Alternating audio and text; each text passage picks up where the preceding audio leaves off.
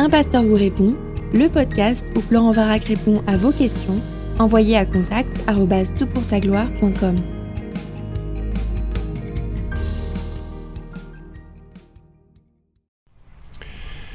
Voici la question du jour. Bonjour les amis, merci pour votre travail.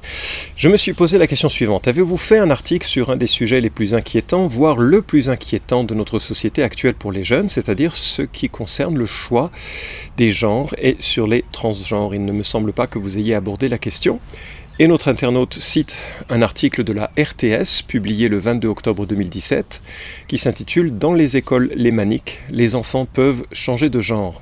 Fin de citation et fin de la question. Merci pour euh, cette question d'ailleurs dont les ramifications sont immenses et qui va devenir euh, un sujet de conversation assez fréquent dans nos foyers, dans nos écoles et donc dans nos églises également. J'étais à Liverpool euh, là, il y a quelques mois et mon hôte m'a emmené à une réunion du Christian Institute qui défend les, euh, les droits des, des, chrétiens face à ce qui est parfois une menace de, persécution, en tout cas sur leurs idées et sur leurs euh, choix. Et il parlait justement de l'insistance gigantesque du lobby LGBT pour que le genre soit une question d'autodétermination et le plus tôt possible. Alors est-ce vraiment le cas? Est-ce que c'est vraiment le cas de ce que la Bible présente quand on parle de, de genre?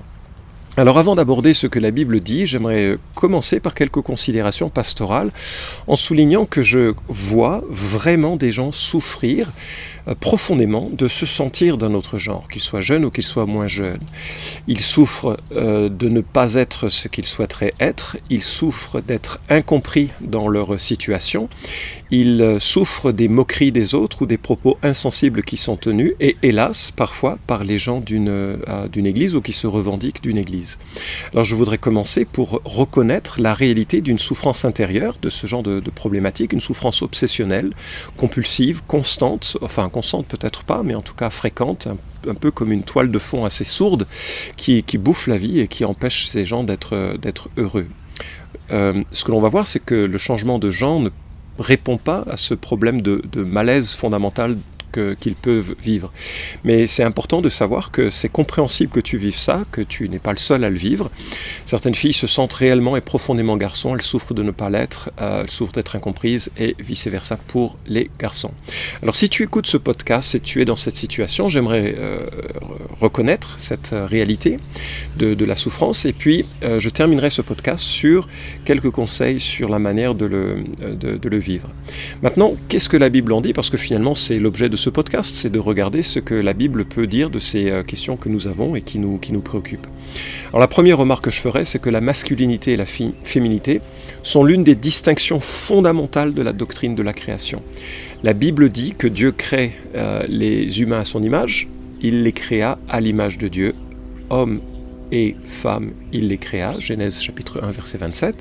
L'être humain, ici Adam, mâle, ici Zakar, dont l'étymologie euh, le rapproche de pointu, et puis femelle, dit Nekva, dont l'étymologie le rapproche de perforé. Tu vois, le langage hébraïque extrêmement coloré.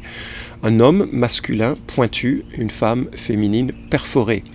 La répartition de l'humanité en deux réalités définies sexuellement est impossible à louper. Euh, dès la création, l'être humain est soit mâle, soit femelle, euh, soit homme, soit femme. Et je veux vraiment insister là-dessus, la question est binaire, seulement binaire, il n'y a que deux euh, options quant au genre, mâle ou femelle. Euh, la biologie l'enseigne, il suffit de regarder deux êtres humains nus et de réaliser leurs différences. Mais ce qui est assez fascinant, c'est que la génétique aussi nous permet de le comprendre. Alors c'est vrai, on verra dans un instant, il y a quelques rares cas d'indétermination, mais c'est une autre question. Deuxièmement, la génétique nous apprend à quel point cette réalité biblique est fondamentalement incorporée et tissée dans l'entièreté de l'être humain. C'est-à-dire que ce n'est pas simplement un organe sexuel qui nous différencie les uns des autres, mais les chromosomes de chaque être humain que l'on trouve dans chaque cellule de l'organisme sont sexués. L'entité fonctionnelle de la plus partie du corps, la cellule, est consciente de cette identité sexuelle. Docteur euh, Michel Jonner, dans son excellent article sur la vocation chrétienne de la sexualité, que tu trouveras d'ailleurs sur euh, leboncombat.fr, écrit L'homme n'a pas d'existence, ni même d'idéal en deçà de la bipolarité masculin-féminin. Il est posé comme tel dès sa plus lointaine origine. L'homme n'a jamais existé et n'existera jamais autrement que sous une forme masculine ou féminine. C'est une des données constantes et permanentes de son existence. La dualité sexuelle fait partie intégrante de l'anthropologie biblique. Fin de citation. Troisièmement, la chute dont parle la Bible en Genèse 3, c'est-à-dire le choix de l'homme et de la femme de choisir le bien ou le mal comme ils l'entendaient, en Genèse chapitre 3, a engendré des distorsions nombreuses qui touchent tous les domaines de la vie. L'humain est devenu mortel, son corps comme son cœur, comme ses sentiments, comme ses sensations dysfonctionnent. Nous sommes morts spirituellement et nous mourrons physiquement, et par rapport aux gens, cette réalité a plein de conséquences. Alors il y a un groupe infime de la population qui est classé comme intersexué à cause d'une condition qui rend l'identification du genre impossible. Soit par une déficience génétique, soit par une déficience physiologique. On parle, je crois, de 0,02% de la population, c'est-à-dire une personne par 5000 naissances. C'est donc assez rare. C'est vraiment dans ce cas-là qu'on peut parler de, problèmes euh, de genre. Il existe aussi des accidents ou des dérèglements hormonaux qui peuvent troubler le développement de l'identité sexuelle. D'ailleurs, certains ont accusé notre société de fabriquer euh, des plastiques, euh, des, substances chimiques qui euh, seraient des perturbateurs hormonaux qui empêcheraient l'émergence ou qui faciliteraient l'émergence de troubles de perception du genre. Alors, dans l'enfance, il faut aussi réaliser que l'influence d'un tiers, des discussions, des euh, expériences sexuelles, des violences subies ou des pressions fréquentes, ou une fascination avec des personnes du sexe opposé ou des bah, personnes du sexe euh, identique, ou des émotions fortes vécues dans un contexte sexué, peuvent marquer un jeune ou un adulte qui a l'impression d'être d'un genre différent de son corps. Le terme médical actuel, c'est la dysphonie du genre, c'est-à-dire un sentiment d'inadéquation entre le sexe assigné à la naissance, hein, voilà, c'est un garçon, c'est une fille, et euh, la, perception que la personne en, a. Alors le sujet est complexe, il touche pas mal d'aspects médicaux, physiologiques et légaux. Mais il faut remarquer que depuis la chute, il y a plein de choses qui fonctionnent mal dans la vie. Le corps peut être affligé, nos, sentiments, nos, nos, émotions peuvent être affligées. Alors, euh, on a d'accord euh, là une, euh, on a donc là pardon une polarisation. Tu as d'un côté ce que la Bible dit de toi et la perception que tu peux en avoir. Je me rappelle, la Bible dit que tu es soit mâle, soit femelle, et c'est comme ça, c'est une réalité physiologique. Le psaume 139 nous dit que nous sommes chacun une créature merveilleuse dans cette identité précise. La réalité génétique constitutive de ton être, de tout ton être tel que tu es, dès ta conception d'homme, de femme, de mâle et de femelle. Ça fait partie d'un schéma que Dieu a pour toi. La réalité biblique, c'est que ton Créateur t'a voulu mâle ou femelle, homme ou femme. Et puis d'un autre, il y a euh, ce sentiment, pour certains, pas pour tous, un sentiment puissant, obsessif, envahissant d'être d'un autre genre. Euh, et d'être euh, à l'intérieur d'un genre différent que ce que son corps aime. Alors, quelle est la réponse à ta question initiale en tant que euh, la, réponse brutale elle, est violente si tu ressens cette gêne mais je vais on, se dit les choses clairement avec avec amour en tout cas dans ce podcast c'est que non d'un point de vue biblique euh, ce n'est pas vraiment une option de choisir son genre. Ce n'est pas ainsi qu'il faut gérer les problèmes réels de sentiments que tu peux avoir à l'intérieur de toi vis-à-vis d'un genre qui, euh, que, tu, sembles ne pas posséder dans, dans, ton corps. Et euh, on ne peut pas changer de genre sans nier cet ordre créationnel dans lequel Dieu nous a inscrits. D'ailleurs, un groupe de pédiatres américains utilise un langage extrêmement fort. Je te cite là ce qu'ils ont dit de jeunes enfants sont stérilisés de manière permanente et amputés sous le prétexte de traiter une condition qui se résoudrait dans 80% des cas. C'est criminel et je t'invite à consulter le site de acpeds.org euh, sur euh, justement cette normalisation du genre euh, et le, le titre s'appelle Normalizing Gender Dysphoria is Danger is Dangerous and Unethical et je te reparlerai d'un livre qui reprend cette citation. Le docteur Paul McHugh, qui est un ex-psychiatre en chef de l'hôpital de John Hopkins. Donc c'est l'hôpital qui a été pionnier dans des procédures de chirurgie de changement de sexe, a conclu après des années de pratique hein, que ce type d'action ne faisait que collaborer un désordre mental plutôt que de le traiter. Nous sommes donc dans un cadre assez juste, même médicalement, pour dire que c'est le corps qui dicte le genre et que s'il y a une perception intérieure que ce n'est pas le cas, ce n'est pas en tentant de changer le corps qu'on arrivera à apaiser le cœur. Un auteur, euh, Eric Nzeyimana, euh, qui est l'auteur d'une thèse de théologie à Louvain, donc c'est une université catholique, et bien entendu il euh, réfléchit probablement avec les valeurs catholiques qui va euh, dans le sens d'une lecture traditionnelle du genre, mais il dit, selon nos recherches et les témoignages des personnes transsexuelles ayant subi l'opération de réassignation sexuelle, la médecine ne parvient pas à changer effectivement une femme biologique en un homme biologique et vice-versa.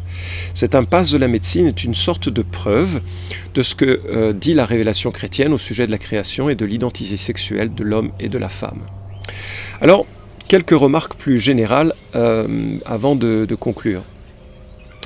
Euh, ben, je, comprends la, difficulté, et si tu deviens chrétien en tant que transgenre, ou si tu es tenté par le transgenrisme en tant que chrétien, je voudrais te rappeler que tout chrétien lutte. Nous luttons tous avec euh, des luttes sur l'identité, des luttes contre des émotions ou des pensées destructrices, des passions ou des désirs, qu'ils soient sexuels, et qui peuvent nous précipiter, loin d'une communion avec Christ. Et pour tous, moi y compris, et j'ose dire moi le premier, il est vraiment nécessaire de cultiver une proximité avec Christ et un environnement qui nous permet de renouveler nos pensées pour contrer les passions profondes qui parfois peuvent émerger et devenir obsessives pour nous orienter loin de ce qui serait juste et droit et aussi constructif pour nos vies. Deuxième euh, conseil, certaines décisions ne changeront pas la souffrance. Euh, certains transgenres, notamment euh, des hommes, pensent qu'ils seraient mieux si la chirurgie les transformait. Alors ils commencent par un traitement hormonal, puis ensuite ils passent par une chirurgie majeure pour venir femme. Mais voilà la tragédie, ils se sentent tout aussi mal après. Le malaise que l'on a et, et que l'on pensait taire par la chirurgie est un mensonge. Une fois qu'on a fait cette chirurgie, on se sent toujours aussi mal parce que le problème ne vient pas du corps, le problème ne vient pas du genre, le problème vient du cœur. Et comme euh, j'ai mentionné, l'hôpital John Hopkins, qui a été pionnier dans la réassignation du genre par des procédures euh, chirurgicales, a décidé de cesser de les faire parce qu'ils se rendaient, selon eux, coupables de, euh, mauvais traitements de ceux qui, avaient ce problème. ils se rendaient compte qu'avant et après, il n'y avait pas de, modification profonde du malaise et que ce, n'était pas une, la chirurgie qui pouvait faire quoi que ce soit pour cela. Et, et vraiment la meilleure manière de, de, gérer, c'est mon troisième conseil et remarque sur la question, la meilleure manière de gérer un problème d'obsession transgenre, c'est de regarder que au travers de la nouvelle création, il y a un renouveau possible, certes difficile, progressif, mais possible. Notre rapport à Dieu qui change lorsqu'on vient à Christ par la repentance, par la foi, euh, change tout. De Corinthiens 5, 17 nous dit que si quelqu'un est en Christ, il est une nouvelle créature. Les choses anciennes sont passées, voici, toutes choses sont devenues nouvelles. Ça ne veut pas dire qu'il y a un zapping qui a lieu et que soudainement tout est réorienté, mais ça veut dire que quelqu'un est scellé du, Saint-Esprit et qu'il peut progressivement euh, voir par la grâce de Dieu un changement dans, ses affections un changement dans son orientation, un apaisement dans ses angoisses. Et, euh, je, ferai un autre podcast euh, la, semaine suivante pour parler justement que faire lorsque l'on est tenté par l'aventure transgenre. Mais si je devais résumer la question, et, enfin la réponse à la question qui était posée euh, au départ, c'est de souligner la chose suivante. Nous sommes dans notre genre par volonté divine, par volonté biologique. C'est pas toujours plaisant, certains hommes voudraient être femmes, certaines femmes voudraient être hommes, et c'est toujours compliqué parce que depuis la chute, toutes nos passions, tous nos désirs, toute notre sexualité, toute notre manière de voir la vie est mélangée avec beaucoup de, ben, de sentiments externes à la pensée de Dieu. Si tu as un désir de Dieu et si tu veux venir à Christ, Dieu est un Dieu qui pardonne, qui gracie, parce qu'à la mort sur la croix, il a pris nos péchés, nos faiblesses, et il est capable de venir dans nos cœurs renouveler profondément notre être et nous réorienter sur une manière de vivre qui soit conforme à ses, à ses pensées. Au travers de cette communion, il y a vraiment un renouveau qui commence et qui doit être cultivé et qui doit être réorienté, ce que j'évoquerai dans un prochain podcast. Mais non, euh, il n'y a pas de choix possible du genre par autodétermination. Euh, à part peut-être dans certaines conditions très très très peu fréquentes, euh, qui sont des conditions physiologiques exceptionnelles, où le corps n'a pas euh, n'a pas fonctionné de façon optimale. Mais en dehors de ces cas très précis, euh, le, genre est assigné à la naissance et il convient d'apprendre à vivre avec plutôt que de vivre contre. Alors c'est parfois compliqué, mais on a tous des vies plus ou moins compliquées sur certains domaines de, nos vies. Et je veux vraiment euh, t'encourager, si tu es vraiment attiré par l'aventure transgenre, ben de, réfléchir à cet aspect et puis d'écouter le prochain podcast. En tout cas, merci pour cette question et merci pour euh, ta patience en écoutant quelque chose qui probablement va pas dans le sens de ce que tu as euh, l'habitude ou l'envie d'entendre. vous pouvez suivre cette chronique hebdomadaire Un pasteur vous répond sur SoundCloud, iTunes et Stitcher. Retrouvez les questions déjà traitées sur toutpoursagloire.com. Si vous aimez ce podcast, merci de le partager sur les réseaux sociaux et de laisser une note sur iTunes. À la semaine prochaine!